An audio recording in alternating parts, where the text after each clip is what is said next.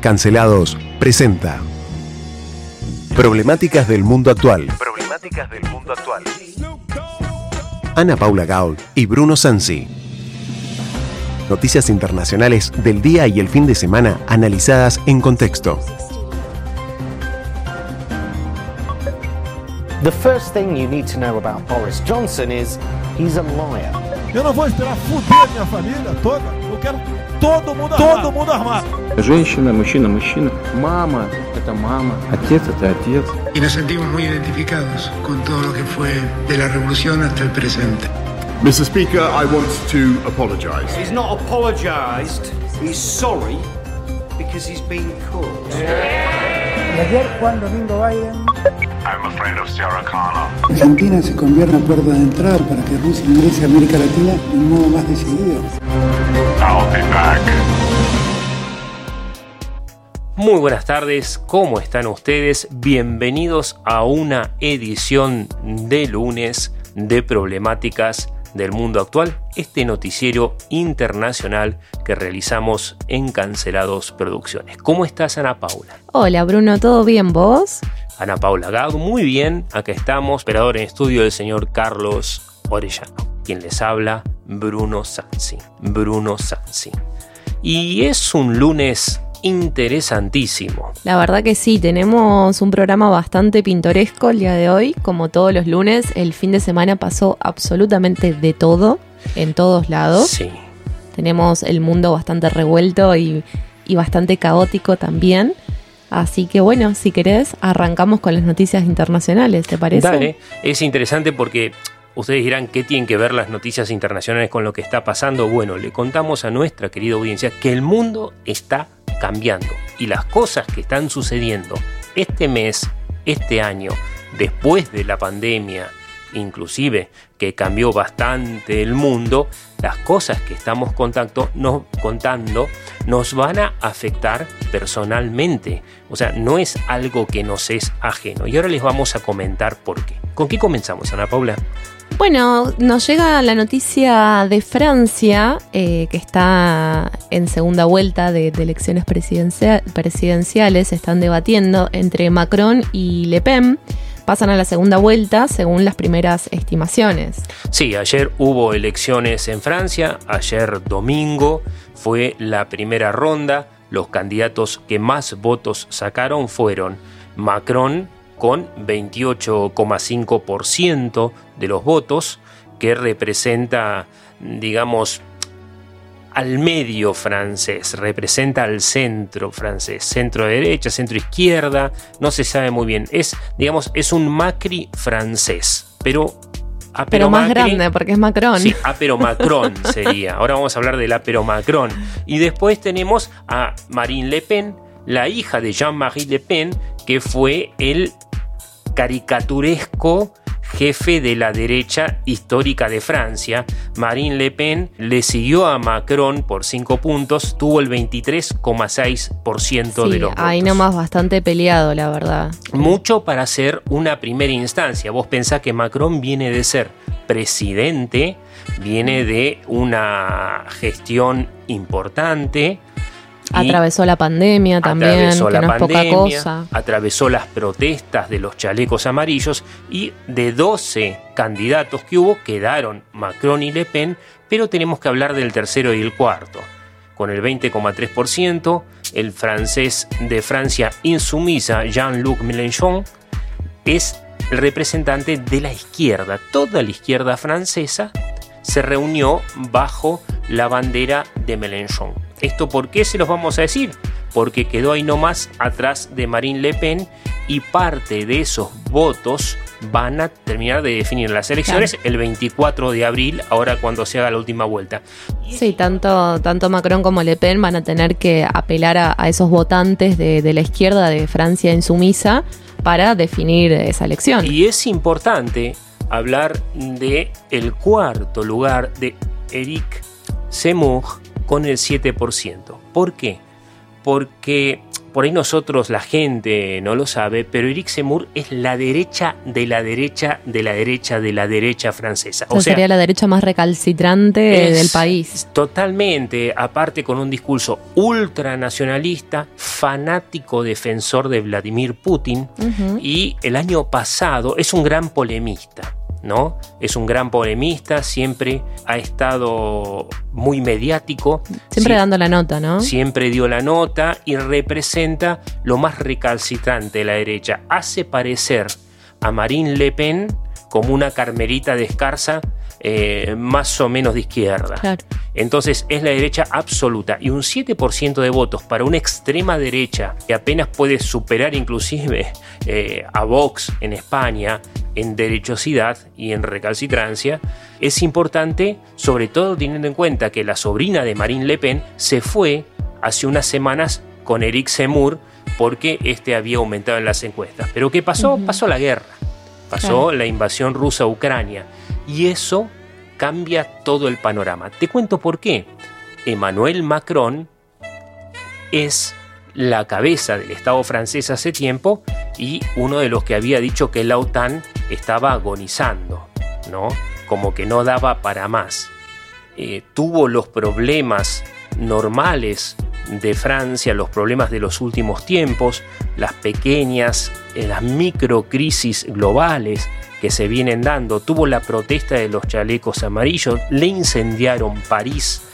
Eh, no, no fue una gestión fácil para Macron. Y ahora encima hay una gran, un gran aumento de la pérdida del poder adquisitivo de la clase media, se están encarajinando las cosas, por decirlo de una manera eh, poco académica, y Macron en este momento está en aprietos. Porque vos pensás que para ser un, un presidente que se presenta para una reelección, sacar el 28,5% de los votos, por más que sea una primera vuelta, no habla de mucho apoyo. No, es un poco, un porcentaje bastante bajo. Yo creo que en estos días, en estos 12 días que tendrá hasta el 24 de abril, que van a ser eh, las definiciones, el balotage entre Macron y Le Pen, eh, creo que parte del conflicto Rusia-Ucrania va a ser determinante.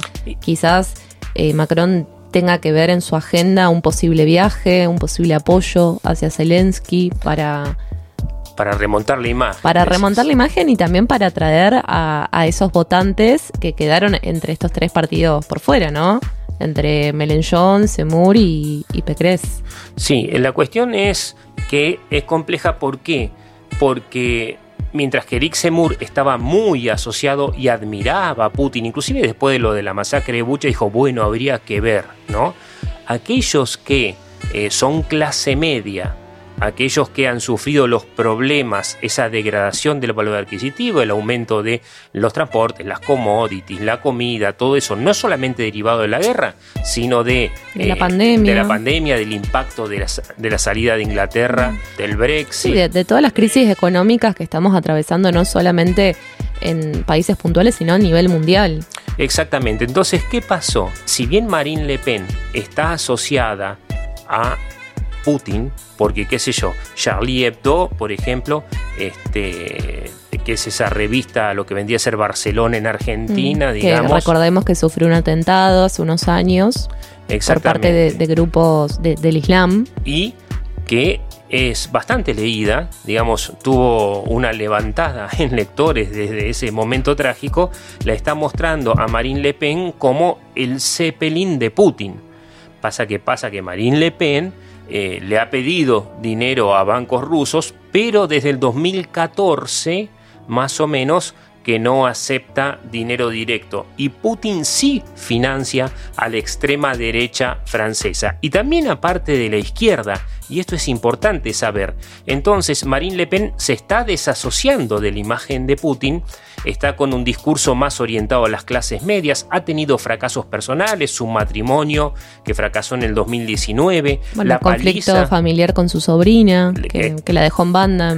Eh, exactamente, la paliza que le pegó Macron en el debate público del 2017 y entonces quedó mal Marine Le Pen, pero como que repuntó reconociendo los errores, bajó un poco su perfil discursivo confrontativo y se fue más hacia el centro, teniendo en cuenta que la clase media tenía a la derecha caricaturizada y se declaró amante de los gatos en un país, se saca foto con gatitos, todo. Vos pensás que Francia tiene 45 millones de personas y 15 millones de gatos. Mm. Los perros pasan los 6 millones, 6 millones 200, 6 Y millones lo que pasa es que el gato también es un, es un animal más, es un animal más de departamento, de, de que se cuida solo, entonces es más piola tener un gato en una ciudad urbana que un perro, que por ahí necesitas un patio, un espacio grande, sacarlo. Exacto, y por más que parezca tonto lo que estamos diciendo, pues que el gato es piola, el gato es cool, como diría no, mis bueno, amigos. pero ¿cuántos amantes de los gatos hay alrededor del mundo? Bueno, en Francia, uno de cada cuatro franceses tiene un gato y no tiene un perro. Pues los perros ocupan mucho lugar y son más caros de mantener. Entonces, la estamos más humanizada la imagen, está un poquito más humanizada la imagen de Marine Le Pen y se muestra como una persona vulnerable, no tan altanera como se la veía antes. Bueno, pero esto de, de que reconozca es como, bueno, sí, me fue mal, como a cualquiera le puede ir mal en un matrimonio, en, en el aspecto personal que sea, reconozco mis errores y quiero aprender de ellos. Exacto, y entonces esa vulnerabilidad le va a permitir decir en estos 13, 12 días de campaña que quedan, ah, pero Macron, ¿por qué? ¿Qué pasa? Aumentó todo en Francia como en el resto del mundo en general, algunas cuestiones devenidas de la pandemia, otros del aumento de los insumos básicos, otro del aumento de los transportes por el combustible, porque todo lo que es, dependiendo del petróleo, es lo que es el polipropileno, el plástico, todo lo que son envases, hay un aumento y más el tema de la energía. Si bien Francia es la gran ganadora de esta guerra porque no depende tanto eh, del gas ruso, porque está poniendo plantas nucleares y es la que mayor desarrollo tiene en plantas nucleares en Europa en este momento, a diferencia de Alemania, que Sí, prefirió... Francia dijo, nosotros no vamos a cerrar las plantas. Exactamente, vamos a abrir más, de hecho. Entonces, Francia va a ser la gran ganadora. Y vamos a ver qué opinan los franceses. Ahora hay un peligro muy concreto, porque si gana Marine Le Pen, ella propo- proporciona un discurso tan nacionalista que puede llegar a empujar a los ciudadanos franceses a querer salirse de la Unión Económica Europea. Y eso sería un desastre para Europa. El tema también en que además de todas las razones que vos estabas dando, de, de la pandemia, del aumento de los insumos, de las commodities, recordemos que cuando pasan este tipo de conflictos como el de Rusia y Ucrania, refloran todos los nacionalismos. Entonces los discursos de derecha avanzan a sobremanera en cualquier lugar del mundo. Y, me- parece que va a ser eh, un público fácil de, acaparar. eh, creo que con todas las estrategias que ella está empleando para remontar su imagen no le va a representar una dificultad. Este, entonces puede llegar a, a ganar porque sacó menos de 5 puntos de, diferencia. Sí, la, la proyección final de las encuestas de, la, de fines de la semana pasada, antes de estas primarias, daban en una posible segunda vuelta, ya sabiendo más o menos que iban a ser Macron y Le Pen eh, los ganadores de esta disputa, porque eso no se podía discutir mucho, cifras más, cifras menos, dan un 52% a un 48%, cuatro puntos a favor de Macron. Pero como le decía yo a Ulises eh, la semana pasada, hay un pueblito que es un poco eh, el barómetro de Francia, que según los resultados de ese pueblito se definen siempre las elecciones. Como una especie de pulpo pol. ¿no? Exactamente, y ese pueblito en intención de voto eh, subió Le Pen por un punto. Así que vamos a estar muy atentos porque esto sí cambia el mundo, porque va a cambiar los precios. Si se queda o no se queda Francia dentro de la Unión Económica Europea va a ser un debate. Yo creo que no va a suceder que salga porque ya la elección inglesa del Brexit está aprendida pero sí va a haber un reflotar de los nacionalismos, eso seguro.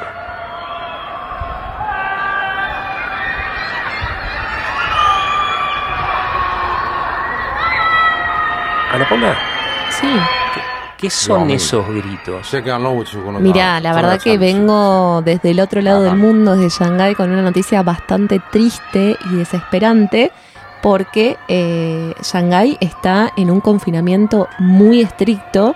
Recordemos que esta ciudad de Asia tiene un poco, un poco menos de 26 millones de, habitantes que hace más de 20 días que están confinados en sus casas sin poder salir más que bajar a, a recibir al repartidor de comida que les viene a traer provisiones. A ver, escuchemos. Esa, esa gente gritando en los rascacielos, en los, en los edificios, sí, sí.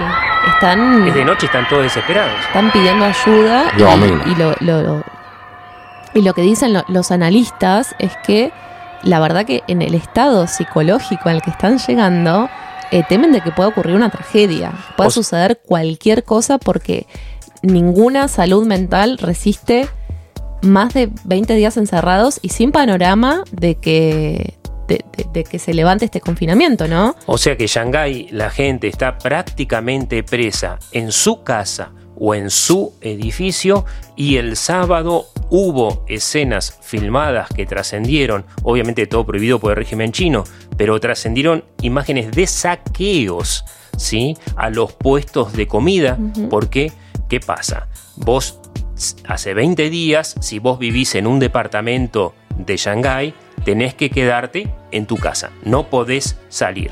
Si un hijo se te enferma, te lo sacan. No lo podés llevar a, a la guardia que lo atiendan, a No. que reciba atención médica, sino que el Estado te lo saca y lo llevan ellos. Si estás amamantando a un bebé y el bebé presenta signos de COVID-19, te arrancan el nene, lo aíslan y lo meten en una guardería especial para que no contagie. Bueno, de hecho lo, lo que se estaban quejando los usuarios de Twitter era justamente con esto, con una imagen viralizada de un niño siendo transportado a una ambulancia por agentes del Estado, era que haya un trato más humanitario, ya después de dos años de pandemia. Pero ¿qué trato humanitario puede haber si la mayoría de, de- de los que están en las calles pidiendo que la gente esté encerrada son robots? Sí, es, es una locura, pero evidentemente las vacunas chinas no han demostrado casi ninguna eficiencia frente a la variante de Omicron, que ahora se está expandiendo, y solamente Shanghái, que tiene 26 millones de habitantes, hace 20 días que lo tiene encerrado. Estos gritos son esos habitantes desesperados porque les falta comida, les falta contacto humano y viven en un estado militarizado. Inaudito, nunca había trascendido al mundo occidental y al resto del mundo una noticia e imágenes de semejante tipo. Vamos a ver qué pasa, hay que estar muy atentos.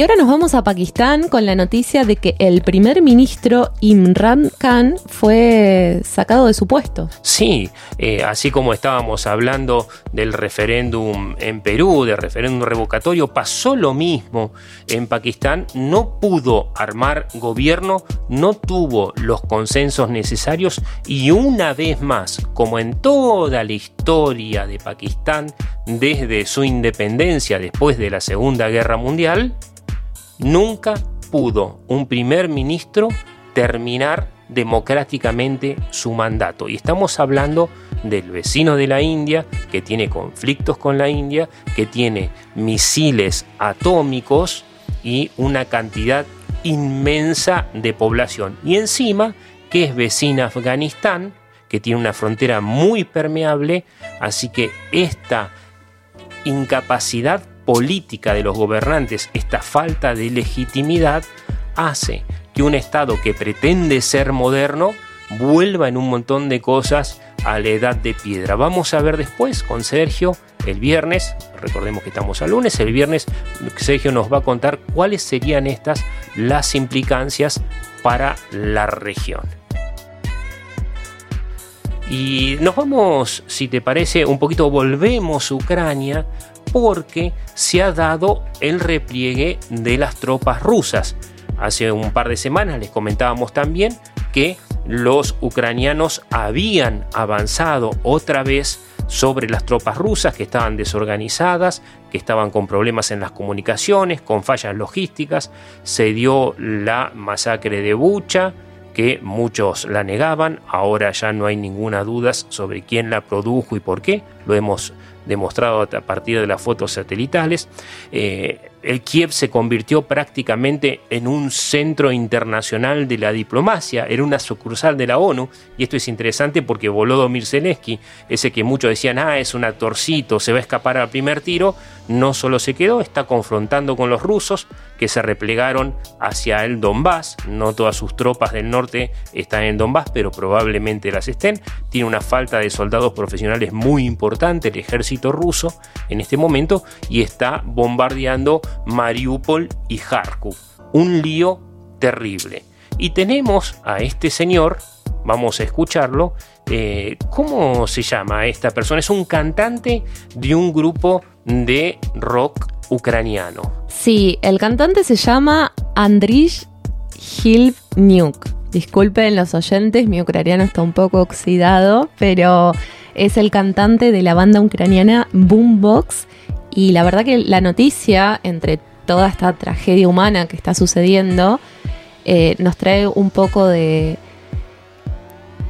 de una melodía bastante como entre angustia, desesperanza, pero a la vez, eh, bueno, no sé cómo definirlo, cada uno le dará sensaciones diferentes.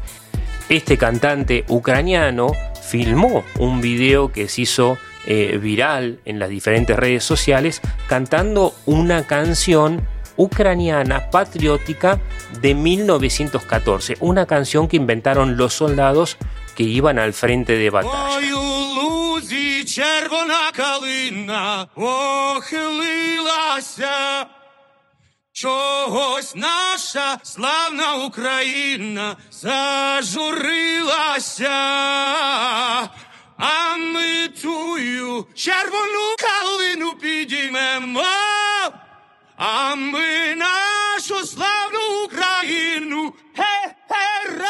Sí, la verdad que esta, esta canción original es de 1914 y ya en la letra, cuando uno busca la, traducción, habla de, conflictos con Moscú entre Ucrania. La verdad que no deja de, de ser actual y un minuto y medio después de que, de que este cantante ucraniano eh, empieza con, con, la canción, eh, el guitarrista de, de, Pink Floyd da rienda suelta a un solo de guitarra que la verdad te pone los pelos de, de punta porque parece como un grito de, angustia, ¿no? Sí, estamos ante un nuevo himno. Ya claro. el año pasado habíamos presentado el himno cubano, esta canción de protesta y uno de los participantes acaba de ser condenado. Esa noticia la vamos a ver durante la semana por protestar justamente. Y ahora tenemos este segundo himno que nace en este 2022, que es el que representaría la guerra y la liberación, si se quiere. De... Floyd hace 28 años, o sea, desde que yo nací, que no sacaba ninguna canción nueva, la banda icónica por sacar el disco The Wall, eh, bastante transgresora para la época, rebelde. Sí, estamos hablando justamente de ese Pink Floyd, el que está sonando atrás, el que nuestro operador, el señor Orellano, nos regala, que embellece nuestros oídos y despierta muchísimos recuerdos. Esa banda de 1964, que recién en el 67 sacó su primer álbum, eh, junto con Roger Waters y David Gilmour, se vuelve a juntar después de 28 años sin producir un tema nuevo. En este caso Waters no está, sino que Gilmour y Mason, que lanzan la canción Hey Hey Rise, Rise Up, que es Hoy Hey Levántate, basado en este tema patriótico ucraniano al cual musicalizan con la voz de este cantante que en este momento es un soldado voluntario y se encuentra en el frente de Kiev. Estamos escuchando justamente Another Brick in the Wall, parte 2, lanzado en el año 1979. Sí, como decís vos, con una gran rebeldía, denunciando la educación tradicional, denunciando los valores y la social de la época. Cuenta la breve leyenda, porque digo breve porque este tema salió recién el viernes pasado, Ana Paula, y David Gilmour eh, estaba hablando con su nuera, quien le mostró a este cantante de rock ucraniano cantando a capela, o sea, solo, sin instrumentos musicales ni nada, vestido de militar, con una cinta amarilla en el brazo, que es lo que distingue a los voluntarios ucranianos que se unen al ejército para defender a la ciudad. Él estaba cantando esto con un arma en la mano, en un tono patriótico, eh, se virilizó muy, muy rápidamente esto. Eh, a Gilmore se lo muestra a su nuera, como te decía, y él comienza inmediatamente a trabajar poniéndole la música junto a lo que quedó de Pink Floyd sin Roger Waters y le pone música a este tema clásico ucraniano que tiene más de 100 años. Y esta canción seguramente va a terminar convirtiéndose en un himno a la paz, en un himno a la voluntad, en un himno a la resistencia, a la reconstrucción de la Ucrania que se viene después de esta invasión rusa. Seguramente, y no es de extrañar que encontremos a esta canción compitiendo así o en otras formas, compitiendo por los Grammys a fin de año. Tal cual, porque no es, eh, es como una canción que, que empieza como llorando suavemente, pero de a poco va tomando impulso y, y, es como un grito de, de, ira y de frustración y de basta, basta a esta locura, pongámosle fin. Muchas gracias Ana Paula Gaud, quien les habla Bruno Sansi y el señor Carlos Orellano en la operación en estudio. Nos despedimos con Pink Floyd, Rise Up, levántate.